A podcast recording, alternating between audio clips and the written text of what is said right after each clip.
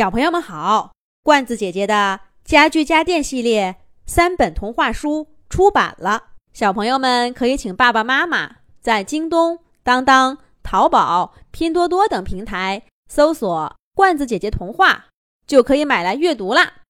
这一集，罐子姐姐继续给小朋友们讲《小豌豆去上学》的第二集。新生报道处已经挤成一团了，这里的学生都是新来的。还没发校服，都穿着花花绿绿的衣服。小豌豆看到一只兔子，背着一个粉红色的大书包，书包上画着一个大胡萝卜，胡萝卜的眼睛又大又圆，眼睫毛长长的。小豌豆想起植物村的胡萝卜小弟，也长着这样小刷子似的睫毛。他兴冲冲跑过去，问小兔子：“书包上的胡萝卜是谁？”小兔子愣住了，摸着长耳朵想了半天，也没明白小豌豆问的是什么。一只小老鼠跑过来，揽住小兔子的肩膀，兴高采烈地说：“嘿，大才子，你也来这儿上学了？考了多少分啊？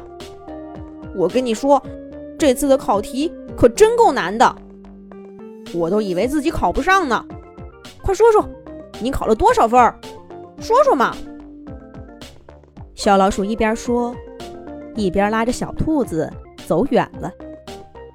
不一会儿，又做出个夸张的表情，大声说道：“不愧是大才子啊，考这么高分，佩服佩服！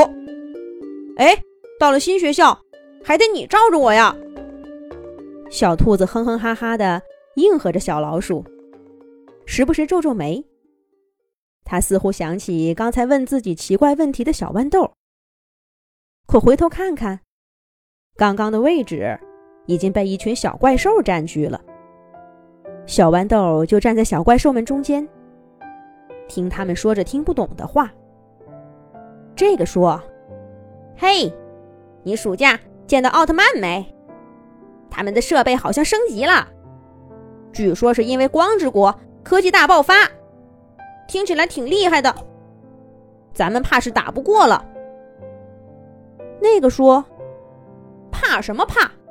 咱们来上学，不也能学到新知识吗？他们有科技大爆发，咱们有体能大飞跃，我们小怪兽怕过谁？别吹牛了。”第三个小怪兽也说话了：“你考试考了几分？”新课本看过了吗？瞧瞧这些新同学都是谁？老师又是谁？还能有人教你怎么打奥特曼不成？把你教的更不像个怪兽还差不多。哈哈哈哈哈哈哈哈哈。周围的小怪兽都笑起来了。奥特曼是谁？这些家伙为什么叫自己小怪兽呢？小豌豆有一肚子的问题，可还没等他问出来，小怪兽们就被叫去领新校服了。有几只毛绒玩具跑过来，它们的模样跟动物差不多，只是通常眼睛更大些，四肢更短些，声音更稚嫩些。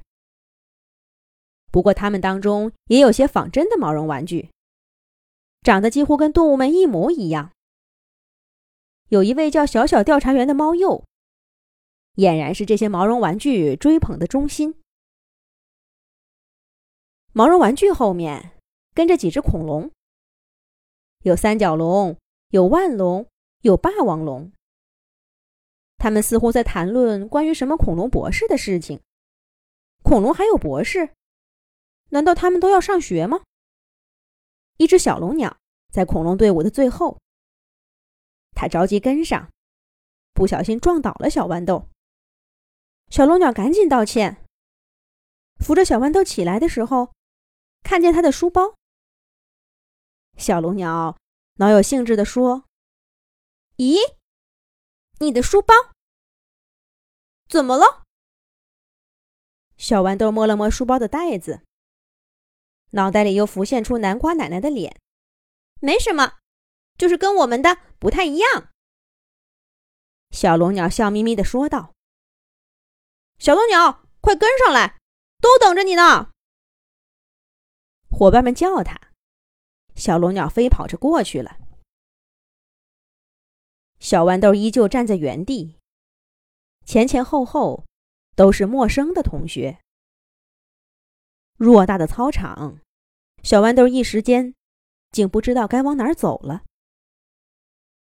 就在这时候，小豌豆背后突然传来一个同样寂寞的脚步声：啪嗒，啪嗒，啪嗒。这脚步声最后在小豌豆身后停下来。小豌豆回头一看，这是谁呀？他两只脚撇着外八字儿，连带着腿都歪歪扭扭的，身上穿着破破烂烂的西装，下摆还缺了一截儿，头顶上还歪戴着个铁皮帽子，遮住左边半个眼睛。看到小豌豆看他，这位奇怪的同学咧开嘴，露出缺了几颗的牙齿。这是谁呢？咱们。下一集再讲。